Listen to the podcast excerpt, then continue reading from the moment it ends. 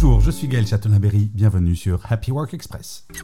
Une étude récente réalisée par Forrester Consulting pour Indeed a montré que seulement 27% des salariés se sentent épanouis dans leur job.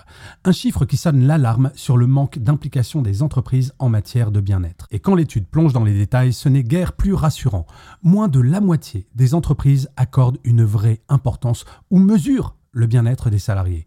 En chiffres, 31% mettent le bien-être avant les profits, tandis que 42% disent effectivement mesurer le bien-être des équipes.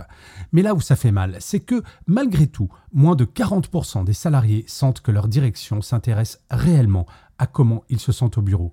Pire encore, à peine 36% pensent que les retours des employés sont pris en compte pour apporter des améliorations. Alors, une chose est claire, il y a un chemin à parcourir pour que travail rime avec épanouissement et bien-être. Merci d'avoir écouté cet épisode. N'hésitez surtout pas à vous abonner. Vous serez tenu au courant du chiffre du jour de demain.